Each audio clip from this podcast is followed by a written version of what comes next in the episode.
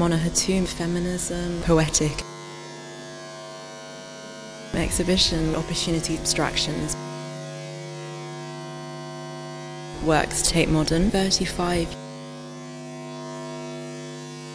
My name is Katy Wan. I'm an assistant curator here at Tate Modern, and we're in the Mona Hatoum exhibition, which we're very pleased to open. It is her first major UK museum exhibition, and we're presenting 35 years of her poetic and radical thinking. The reason for not presenting it in a chronological order is that we wanted to really kind of pick apart and consider the different preoccupations of Mona Hatoum across her career.